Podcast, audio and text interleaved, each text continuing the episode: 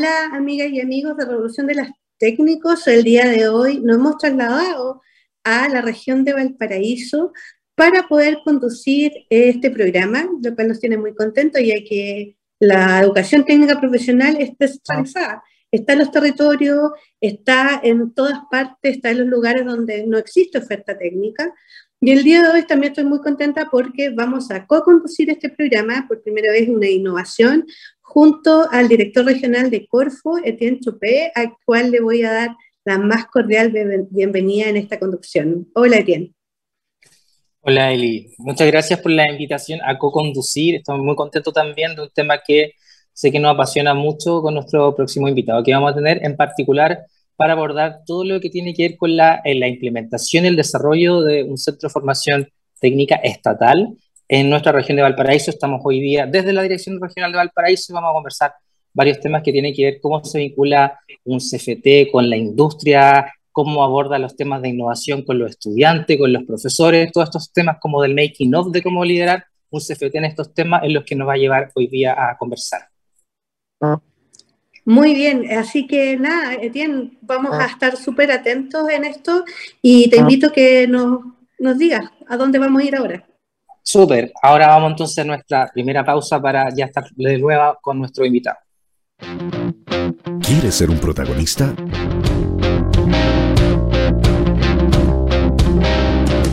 Escríbenos a invitados@divoxradio.com.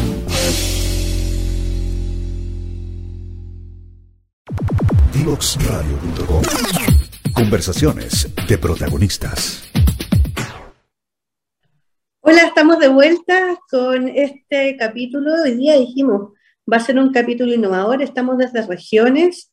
Estamos en la dirección regional de Corfo. Atrás mío, Pedro Aguirre Reserva, también es fundador de, de Corfo. Pero hablando del territorio y hablando desde el territorio, donde vamos a conversar con Rodrigo Jarufe. Rodrigo es el rector del CFT estatal de la región de Valparaíso. Ah. Pero antes que eso, como estamos también conduciendo y co-conduciendo este programa junto a Tien, le voy a dar paso a él para que él empiece a entrevistar en profundidad y conozcamos en más en detalle lo que está haciendo el CFT de Valparaíso. Adelante, Etienne.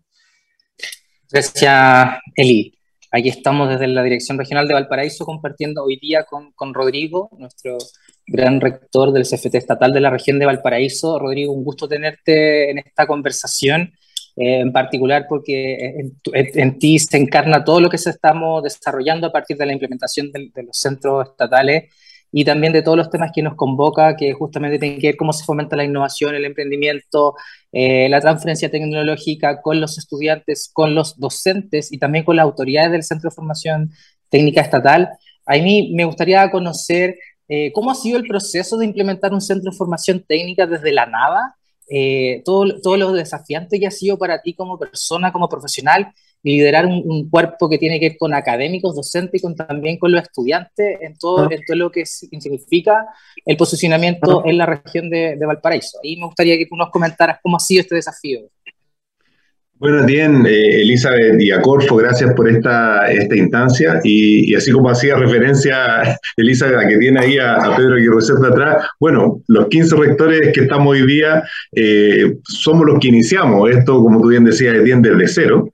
Eh, aún recuerdo cuando la expresidenta Bachelet, que fue quien, quien me nombró por primera vez, yo ya fui renombrado, ahora estoy en mi segundo periodo de cuatro años.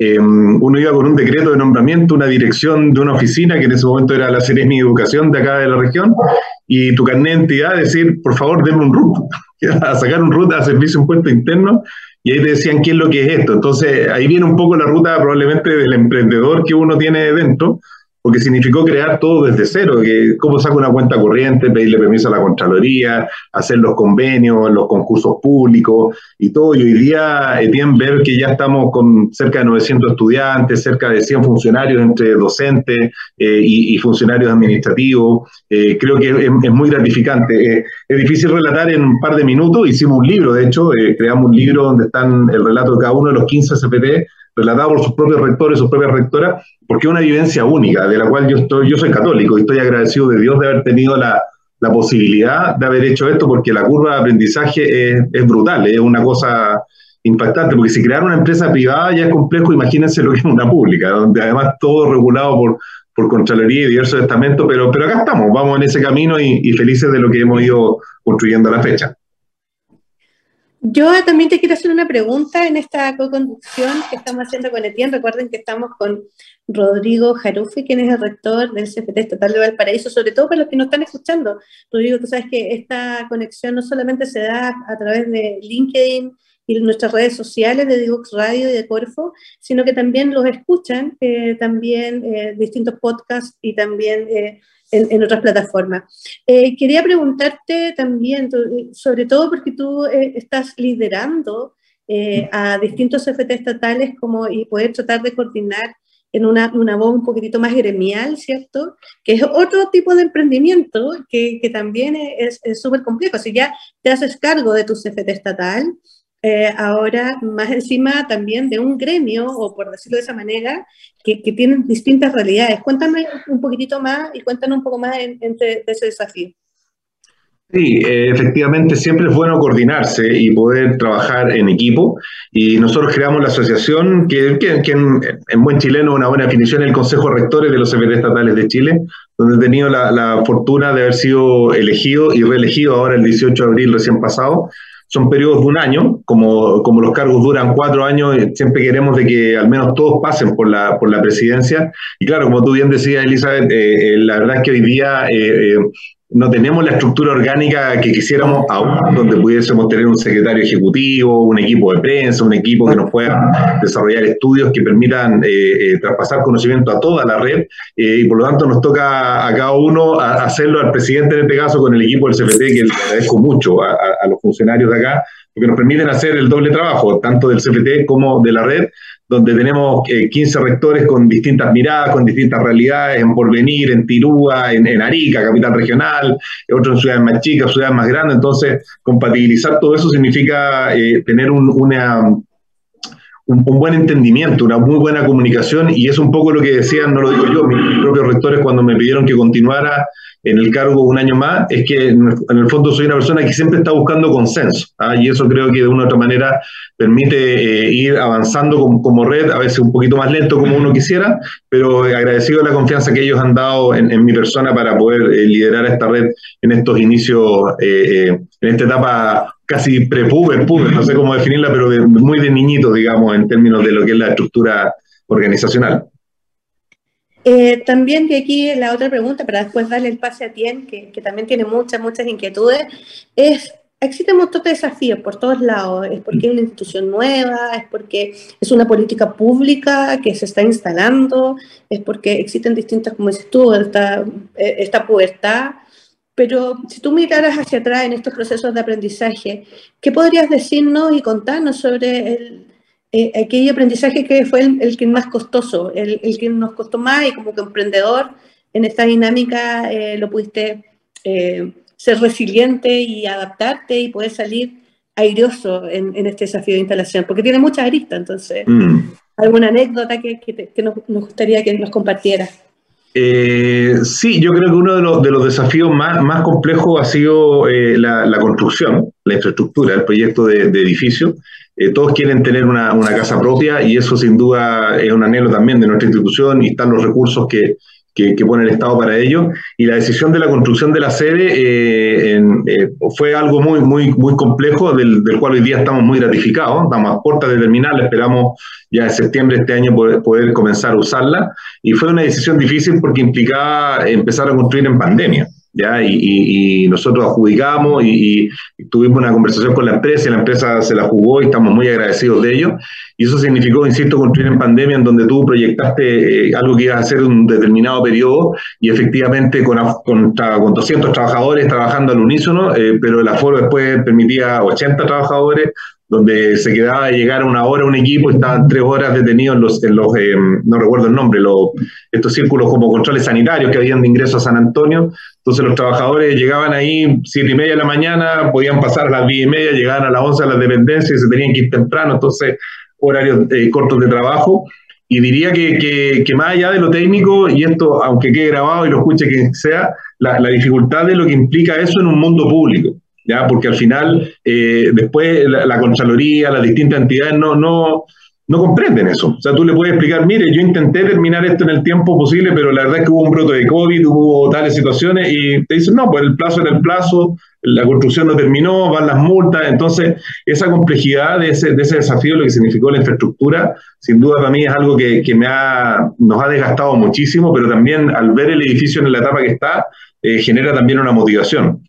Y lo otro, Eli, yo creo que el tema de lo que significa los recursos humanos, propiamente tal, las contrataciones, también eh, partimos con un modelo de trabajo nosotros de, de evitar al, al, profesor contratado por honorario, porque eh, sabemos que no, no, no, cumple la lógica del, del, trabajo honorario porque hay dependencia, hay, nosotros somos código de trabajo tipo Corfo, Corfo ¿ah? somos código de trabajo pero honorario público, entonces esa, esa, dificultad nos jugamos por una contratación eh, profesores que ganaron sus concursos, pasaron a ser parte de la planta académica y después, al año y medio de iniciado esto, la Contraloría nos dice, no, todos los CFD tienen que hacer concursos con toma de razón, tomada las bases del concurso y tomado el cargo después adjudicado. Tuvimos que también agradezco a los profesores que tuvieron la voluntad de, de, renunciar y decir, ¿sabe qué? Ok, renuncio y concurso de nuevo. Imagínate lo que era eso cuando ya eran profesores de la planta y por lo tanto creo que eso también ha sido muy bonito. Hay, hay mucha voluntad y entendimiento de todos los recursos humanos de que esto es nuevo. ¿Ah? Y, agregaría un tercero que tú dices, oye, el CFT de allá tiene dos años más, preguntémosle y te dicen A,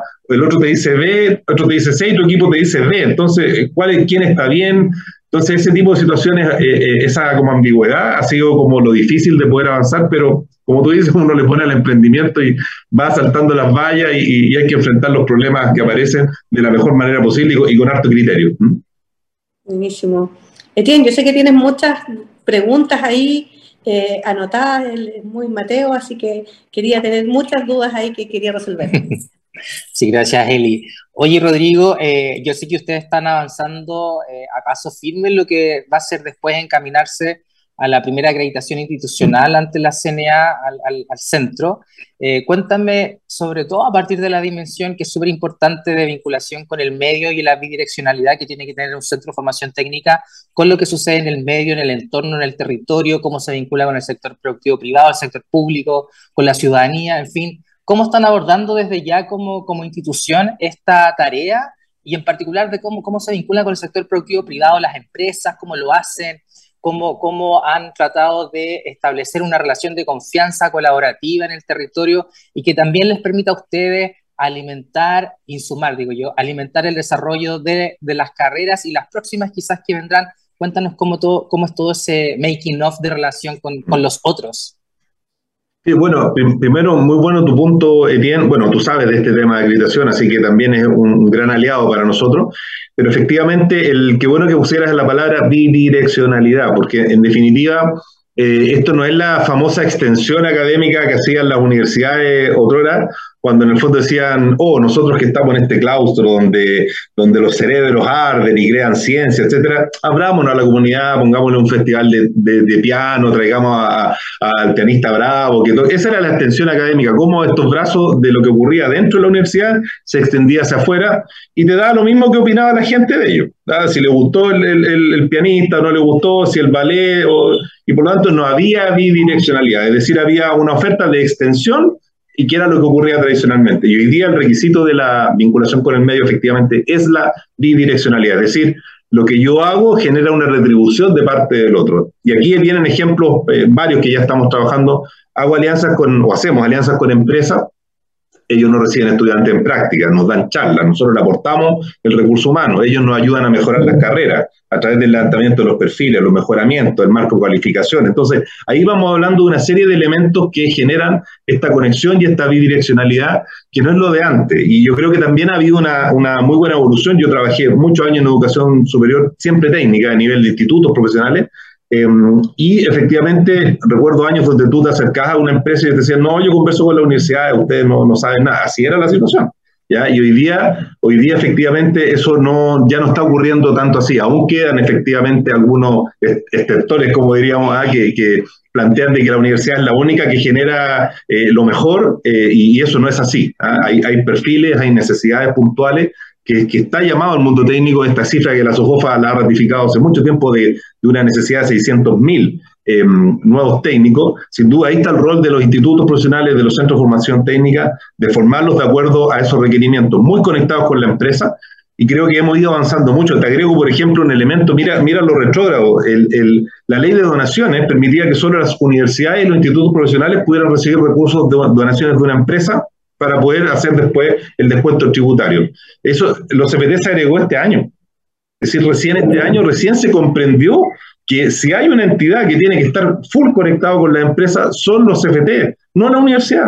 La universidad crea, crea investigación, y aquí que me golpee el que quiera, pero, pero discutámoslo. La, universidad crea, crea una, una, ciencia, un desarrollo distinto, más especulativo, inventa cosas, las propone y algunas de esas son exitosas. Nosotros somos los que tenemos que resolver el problema de la empresa. Por eso el programa IPSFT 2030 nos llama a eso, conéctese con empresas, cree cosas que sean de beneficio para su estudiante y la empresa. Y fíjate que no podíamos recibir donaciones, o sea, una empresa que quisiera aportar algún activo fijo, recurso económico, etcétera, no tenía beneficios tributarios. Bueno, eso al menos cambió, ¿te fijas? Pero cambió recién, el año 2022. Entonces, creo que vamos en el camino de, la senda, no es lento, por eso cada, vez que aparece eh, algo que de una u otra manera golpea a los técnicos y, los hace ver como más malos que lo, que lo, que lo universitario, nos duele nos duele porque detrás hay un trabajo. Nosotros estamos ahora eh, con una campaña, estamos identificando a docentes nuestros, a funcionarios nuestros que, que hayan partido de la MTP, de la enseñanza media técnico profesional, que hayan sacado una carrera técnica y que hoy día están generando eh, eh, conocimiento, trabajando. Y eso son las personas que queremos relevar, porque también no solamente te puedes quedar ahí, puedes seguir perfeccionando y puedes seguir haciendo una serie de otras cosas, pero el mundo del trabajo requiere a técnicos preparados y ese es el desafío que tenemos que enfrentar.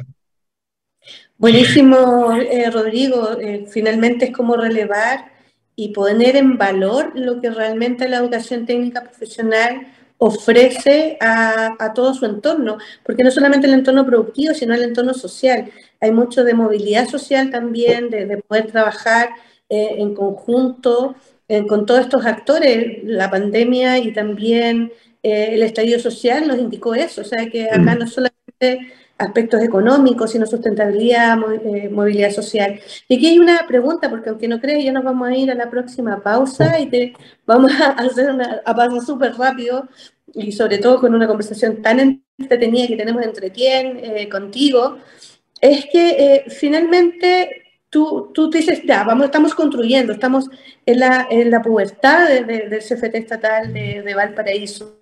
Pero si pudieras pensar, ¿cuál es el sello de aquel estudiante, esos 900 estudiantes, o cuál quisieras que fuera el sello de esos 900 estudiantes que actualmente están contigo y trabajando con todos tus docentes y tu cuerpo directivo en el CFT?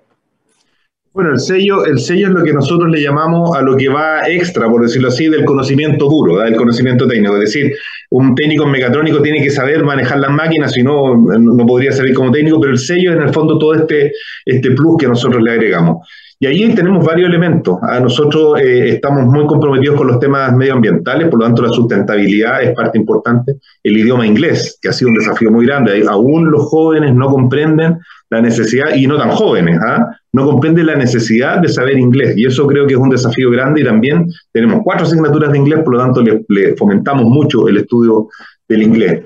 El tema de la innovación, tenemos asignaturas de emprendimiento y innovación y por eso el IPSF 2030 ha llegado a aportar mucho a esto, a, un área que teníamos bastante debilitada y por eso agradecemos los recursos que, que el Ministerio de Educación junto a Corfo nos han entregado para avanzar en esa línea. El tema también de la diversidad, la equidad y la inclusión, que son elementos fundamentales en lo que significa el trato, es decir, cómo las personas, las personas funcionan. Em, tenemos ya una ley de acoso eh, sexual en, ámbitos estudiantiles que, comienza a regir a partir del 1 de septiembre, que estamos obligados a estar eh, a cumplir lo que se pide ahí para efectivamente avanzar en procesos de acreditación. Diría que hay cuatro elementos muy importantes de lo que son el sello, insisto, que es, la, es lo que antiguamente le llamamos las competencias blandas, ¿ah? el, el saber hacer, el saber ser, y el saber ser tiene que ver un poco con este sello que le ponemos extra a los estudiantes, los temas de prevención de riesgo también, uno tiene que trabajar en entornos seguros, son líneas que estamos desarrollando para que nuestros estudiantes, eh, además de, apretar el botón, eh, eh, sepan en el fondo cómo se desarrolla el entorno para que esa... Siempre yo digo, si yo le pregunto al estudiante cuánto es 2 más 2, puede decir 4. O puede decir cuatro, señor profesor. Entonces ahí tiene que ver que, hay una respuesta dura, bien dada, es cuatro en ambos casos, pero cómo da esa respuesta tiene que ver con este, esta, esta integralidad que uno intenta darle a los estudiantes, y ese para nosotros es el sello donde destaco esos cinco puntos como, como algunos de los más relevantes, Eli. Buenísimo. Etienne, te doy el pase porque sabemos que tenemos que hacer esta pausa nuevamente. ¿Alguna reflexión también? Aprovecha en esta como co-conducción. Sí, no, súper, súper. Ahí después vamos a preguntar a Rodrigo sobre la relación también con, la bidireccionalidad de estudiantes CFT con estudiantes de liceo, pero vámonos a la próxima pausa. Ya estamos. Divoxradio.com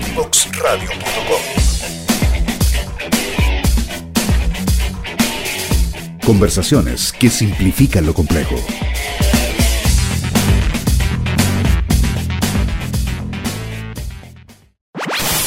Conoce toda nuestra programación en www.divoxradio.com.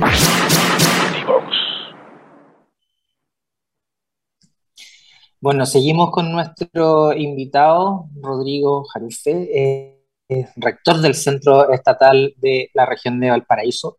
Rodrigo, eh, cuéntame en esta, de lo que estábamos hablando también de, respecto de la relación bidireccional, bidireccional y cómo se insertan ustedes también en, eh, en el territorio, cómo es la vinculación de los estudiantes del CFT con estudiantes de liceos técnicos, que también es súper importante cómo, cómo existe esta reciprocidad y de trabajo conjunto entre, entre ambos públicos.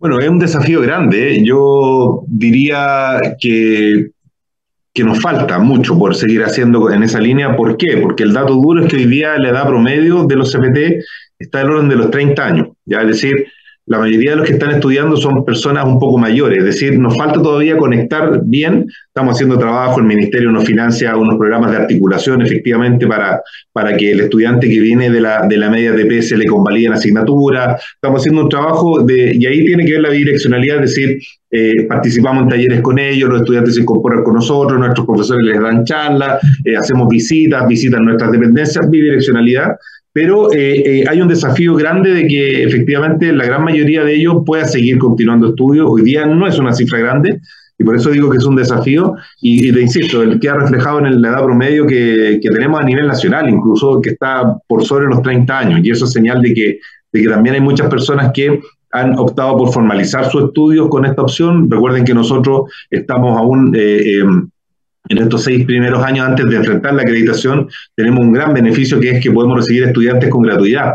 Entonces hay muchas personas, eh, no necesariamente el que viene saliendo del colegio, que, que, trabaja en una determinada labor y ha buscado esto, muchos estudiantes vespertinos, mucha mujer también, la mayoría son, son mujeres las que están estudiando hoy día, y eso sin duda es señal de que, de que en el fondo están intentando formalizar su estudio a través del beneficio de la, de la gratuidad y tenemos que hacer un trabajo más, más de joyería con, con, con, los estudiantes de la MTP y ahí tiene que ver un poquito lo que, disculpe que sea infidente Eli, pero un poco lo que hablábamos de récord, que tiene que ver también con que muchas veces al estudiante en el colegio, ¿ya? Eh, eh, hay como un, como un desafío de que si, ese colegio manda más estudiantes a universidades, es como que es un mejor colegio. ¿Ah? Entonces, en el mismo colegio le están lavando el cerebro de que la universidad, la universidad es lo único. Y a diferencia del que ya está en el mundo laboral, se da cuenta que requiere muchas veces un trabajo técnico. Entonces, hay un desafío ahí de, cómo hacerle entender al joven de que tiene distintas opciones para poder proyectar su vida, desde emprender incluso, y no seguir estudiando. Miren, lo que está diciendo un rector de una institución, en un caso, podría no seguir estudiando y emprender, pero que no es la única opción de, ser exitoso en la vida la universidad. Entonces, hay hartos desafíos ahí para poder conectar a la MTP, la enseñanza media técnico Súper. Oye, y hablando de, tú, tú mencionaste, sorry, Eli, lo del el programa IPSFT 2030. Eh, ¿Cómo ha sido su participación en el programa? Eh, ¿Cómo tú también has visto la evolución de los estudiantes del centro, su apertura, resistencia, aprendizaje, lo bueno y lo malo de, de lo que es participar en este programa eh, que tiene el bondad de que sean más innovadores, más creativos, más emprendedores? Cuéntanos cómo, cómo tú has visto como la autoridad máxima de, del, CFT eh, a tus estudiantes, eh, la, la, la, apertura de entrar en estos temas. Bueno, lo primero es que esta es una, se conecta de inmediato con una dimensión de acreditación, ¿ya? Y que, que, que por, mucho que aún sea voluntaria, es una dimensión de acreditación y por lo tanto el agradecimiento de que nos ayuden a poder enfrentar una acreditación en un área como, como la innovación, el emprendimiento, la transferencia tecnológica, que eran áreas que antes no eran parte de, la, de lo que se le pudiese pedir a una institución de educación superior técnico profesional, a la universidad de sí. Entonces, ese es el primer punto. En segundo lugar, creo que la gran ventaja o, lo bonito del IPCFT 2030 es que nos permitió eh, partir desde un diagnóstico. ¿ya?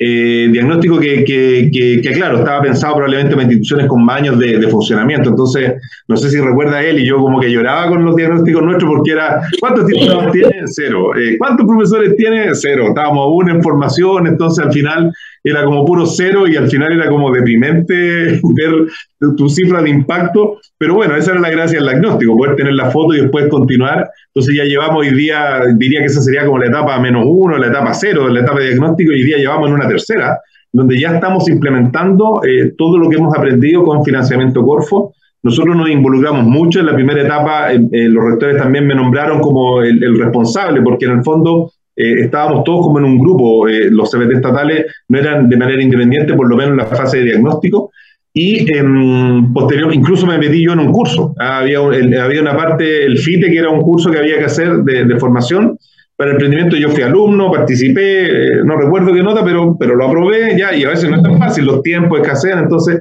también son señales que uno les da al equipo tanto de docentes como de, de administrativos y también a los estudiantes, de que uno también nunca deja de, de aprender.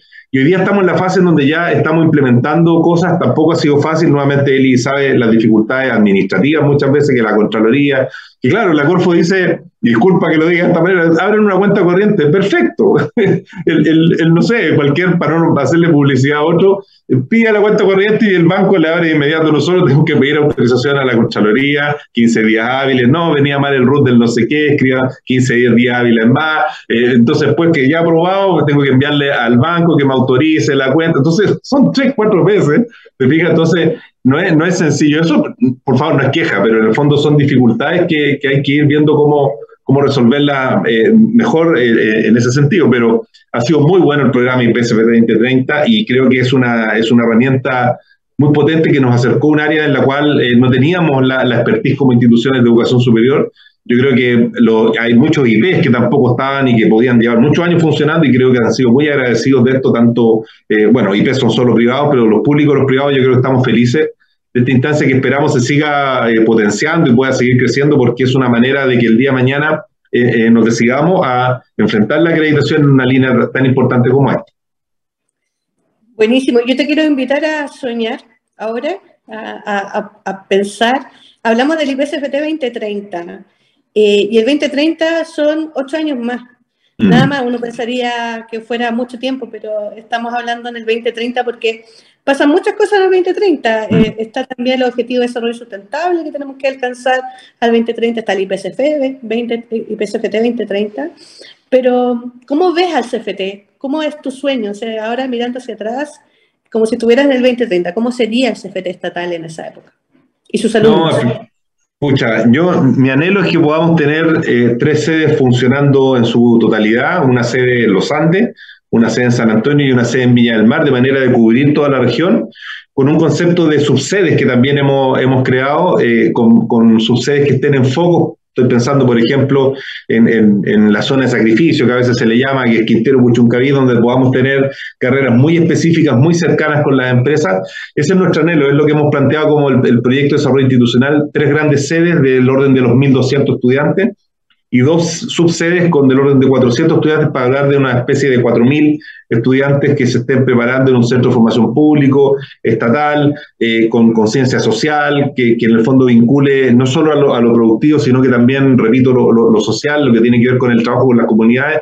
Esa es la institución que, que sueño. Al, al, 2030, no es que me vaya a morir, ¿eh? pero no la voy a ver como rector porque tenemos fecha de vencimiento de los rectores, que también es un tema que hemos planteado, el, el, la, la, el sistema de gobernanza, estamos adscritos a la, a la, alta dirección pública, y eso permite que en el fondo un rector esté cuatro años y se pueda reelegir una vez más, y, y mi periodo terminaría el 2026, ¿ya?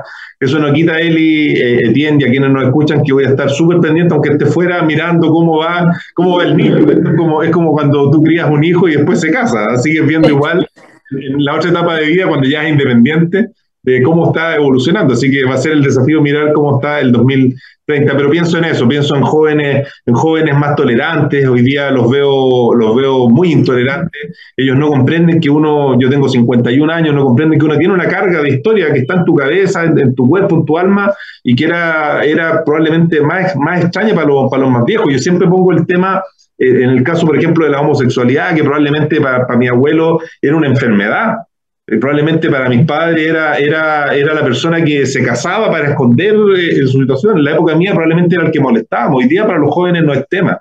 Pero ¿cuántos años han pasado para que lleguemos a eso? ¿ya? Y por eso a veces yo, si cometo errores, pido disculpas, pero también pido que quien esté al frente me, me, comprenda, que no hay una intencionalidad, sino que a veces son eh, cargas, precargas que uno tiene en la cabeza y que tiene que saber eh, convivir con ella y recibir el consejo para no seguir cometiendo errores. Entonces, de repente veo en eso a los jóvenes muy intolerantes y creo que hay un desafío grande de formación con ellos que debemos tener con, con en estos procesos formativos académicos. ¿Mm? Buenísimo. Eh, también eh, comentarte, creo que sí, perdón, también comentarte sobre que, que, existen otros otros desafíos y tú lo, lo mencionaste muy bien. Ahora sí, ahora sí. Sí, se, sí, se escucha bien, ya. Eh, sobre todo, sobre todo hay, hay, elementos que son en temas de, de, territorialidad.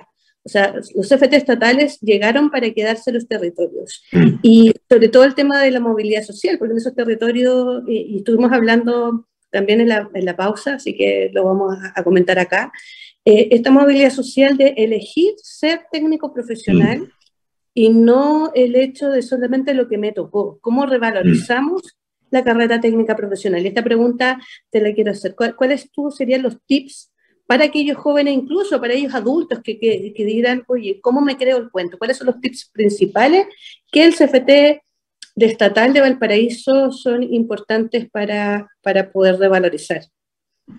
Primero, antes de eso, te, potencio lo, de la, lo que tiene que ver con la territorialidad. El ADN de la ley 20.910 es la descentralización. Es decir, y ahí está muy claro el enfoque del territorio. Yo te digo, por ejemplo, el CFT de Biobío está en Tirúa. El CFT por venir, en, perdón, el de Magallanes está por venir. Nosotros estamos en San Antonio y los Andes como, como sedes iniciales en el proyecto. Entonces, es descentralizar.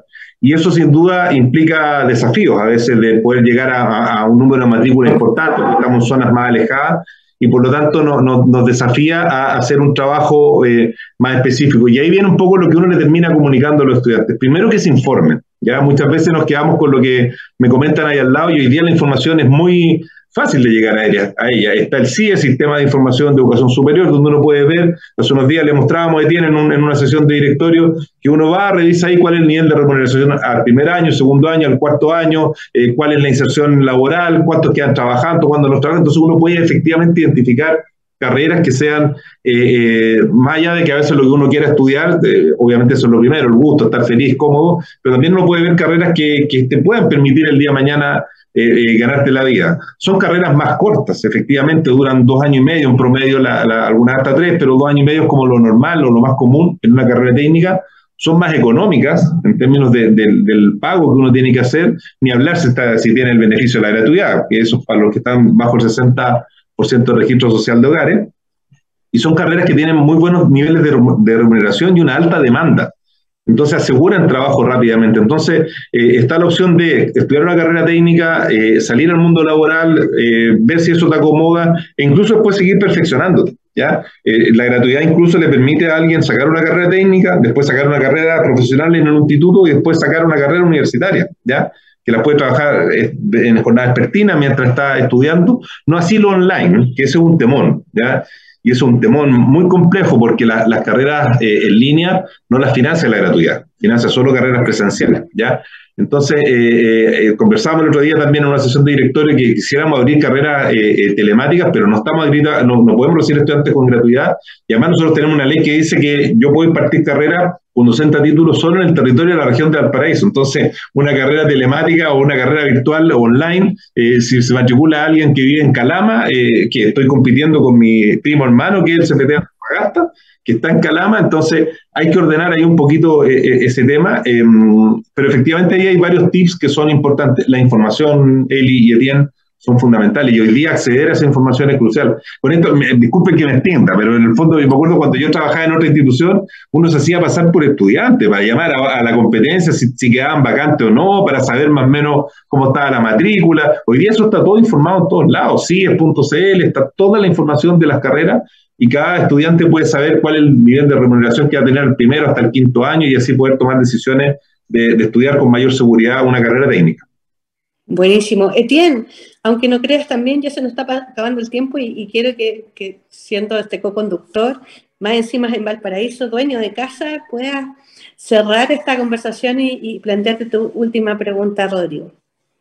Sí, mi última pregunta, Rodrigo, tiene que ver un poco con lo que ha pasado con los profesores durante la pandemia. Eh, ¿cómo, ¿cómo, tú ves eh, que sigan motivando a esos estudiantes en las temáticas que a nosotros nos interesan mucho? ¿Cómo, cómo, cómo tú ves también que si uno dice, bueno, que nuestros estudiantes sean más, más innovadores, más creativos, también cómo lo hacen los profesores, ahí cómo lo están idealizando, qué metodología ocupan, eh, salen del aula o tienen nuevas, o, se apoyan en las tecnologías, cómo, cómo tú como rector contribuyes a, que los, a que los profesores de alguna forma motiven a los estudiantes y, trabajen muy en equipo.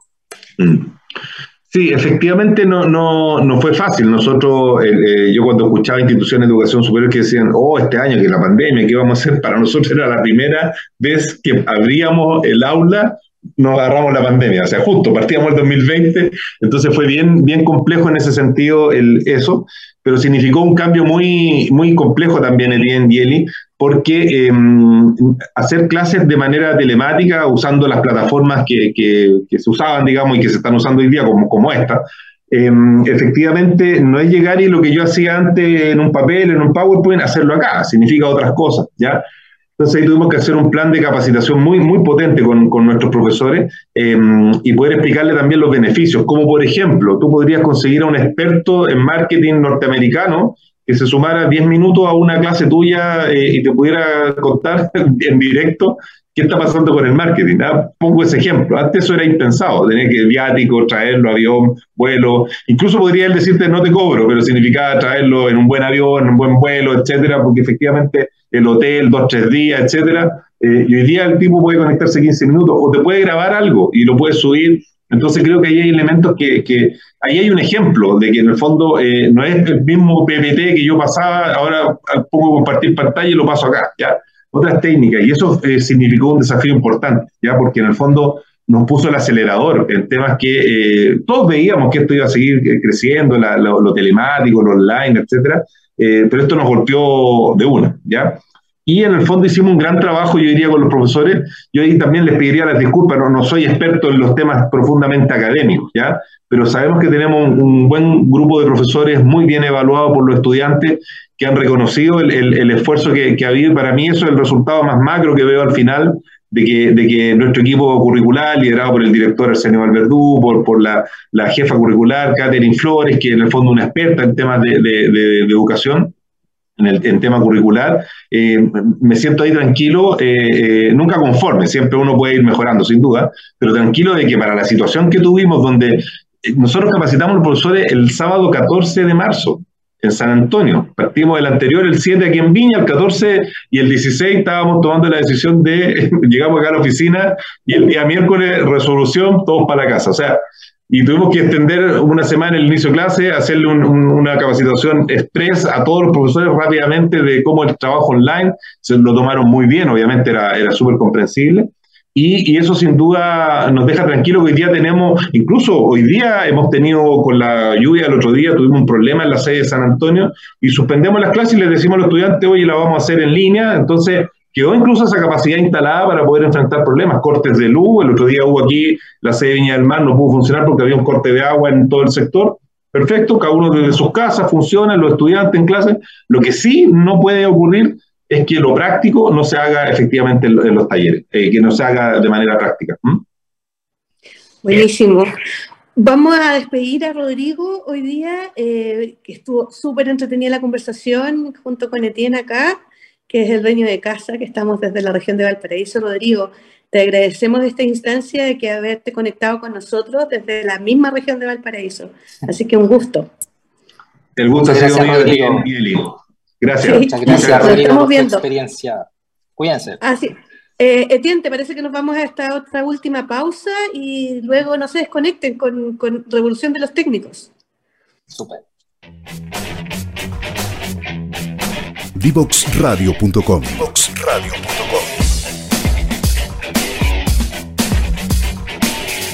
Conversaciones que simplifican lo complejo.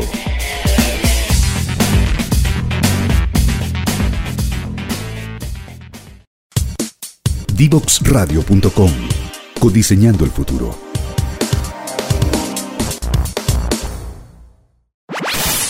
Conoce toda nuestra programación en www.divoxradio.com.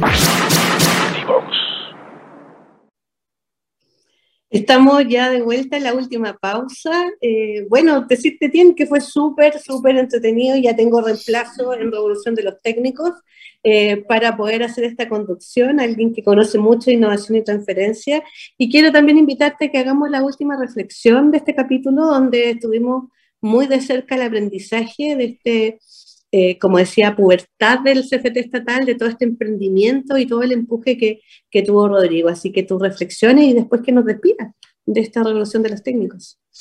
Oye, en primer lugar, muchas gracias por la visita a la Dirección Regional de Valparaíso. Eh, interesante esta innovación de salir de, de, Santiago para, para ti y poder co-conducir el programa con un director regional desde la región de Valparaíso.